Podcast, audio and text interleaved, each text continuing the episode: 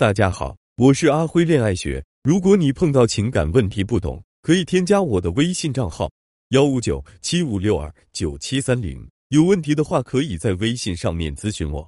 怎么才能成为一个高恋商的女人呢？我们往往会把三商当做评价一个人的标准。三商也就是常说的情商、智商和恋商。情商和智商我们都了解，那什么是恋商呢？恋商是一个人与异性建立、保持亲密关系的能力。是一个人在恋爱关系中对异性伴侣表现出爱的能力和爱的活力的综合体现。恋上的高低与一个人情商的高低、婚恋知识的丰富度以及婚恋思想的成熟度都有着直接的联系。举一个实际的例子，你跟男朋友出去逛街、吃饭，可男朋友的情绪明显不佳，全程都没怎么跟你好好互动过。基于男朋友的表现。你的心里确实有点生气，可直接对男人说：“好不容易出来玩一次，你怎么一点兴致都没有呀？早知道就不跟你出来了。”这肯定是不行的。一个情绪不佳的人，心里难免会有火气。在这种情况下，你还对男人横加指责的话，他就很容易会把心里的火气发泄在你的身上。另外，有委屈就立刻吐出内心的想法，这本身也是一种恋商很低的表现。既然直抒胸臆是不对的。那么，正确的表达方式是怎样的呢？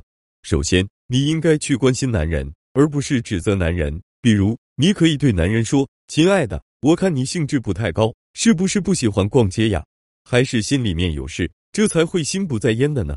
你既把问题明明白白的摆在了男人的面前，与此同时，也没有让男人感受到指责。在这种情况下，男人其实是更容易对你敞开心扉的。有了这个前提之后，接下来你就可以去诉说自己的委屈了。比如，亲爱的，这都怪我太自以为是了。自以为是的认为带你出来逛逛街能够舒缓你的情绪，可没想到的是，你的情绪却变得更差了。我也觉得有点委屈。这句话的妙处在于，把明显不是自己的错误，完全归咎在自己的身上了，同时有意无意的点出了我们自己也很委屈。这样一来，男人的内心会充满愧疚感。进而对你做出一些补偿的行为，这就是恋商的作用。怎么才能在短时间内快速提升自身的恋商呢？其实做到这一点也并不难。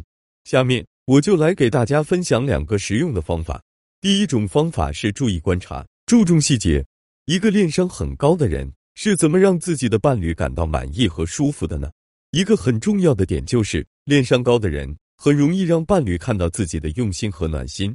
没有人不喜欢一个温柔体贴的伴侣，女人是如此，男人也如此。第二点，你需要学会暖心和用心技巧。首先，用心要通过细节来展示。你的一个朋友偷偷给你寄了一份礼物，收到这份礼物之后，你只是粗略的说一句：“这份礼物很漂亮，我真的很喜欢，谢谢你。”那朋友会觉得你说的都是套话，一点都不用心，也一点都不真诚。当你不停的在细节处对朋友的礼物进行夸赞。你送我的这个杯子，我真的是太喜欢了。首先是颜色，我最喜欢粉色了。当初只是跟你简单提了一嘴，没想到你一直都记着。另外，杯子上还有我的名字和咱们相识的日期，这里面满满都是细节呀！你真是太用心了。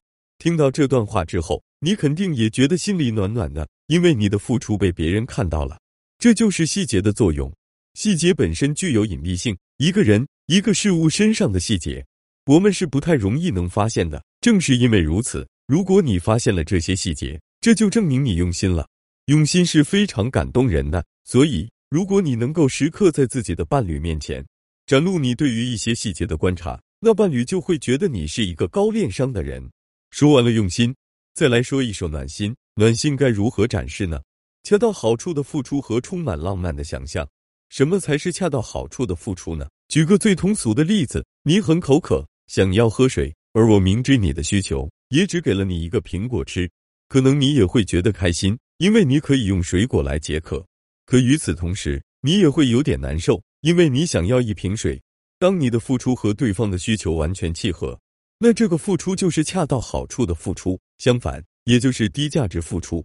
恰到好处的付出，代表了你对男人的懂和了解，而被懂得，这本身就是一件暖心的事情。好了。说完了恰到好处的付出，我们再来说一说充满浪漫的想象。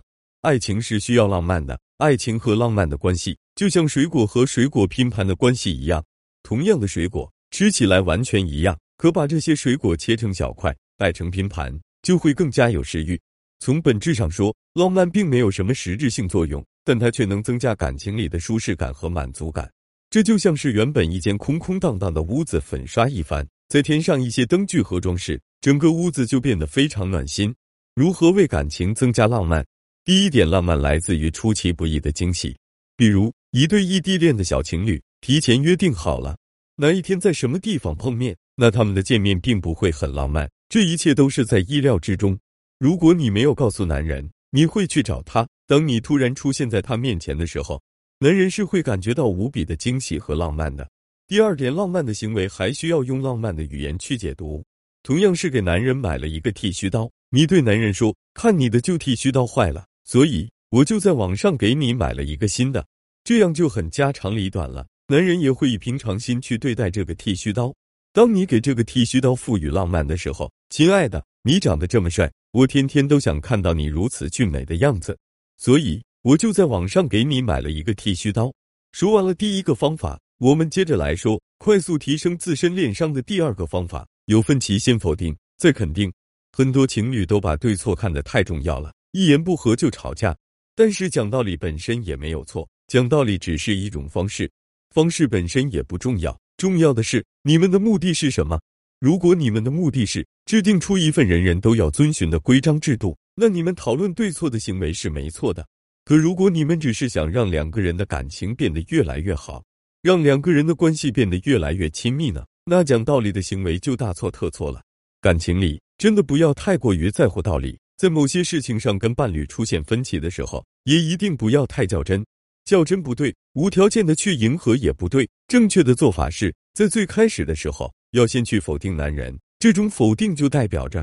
你不是无条件的、盲目的去认可对方的，你也有自己的原则和坚持。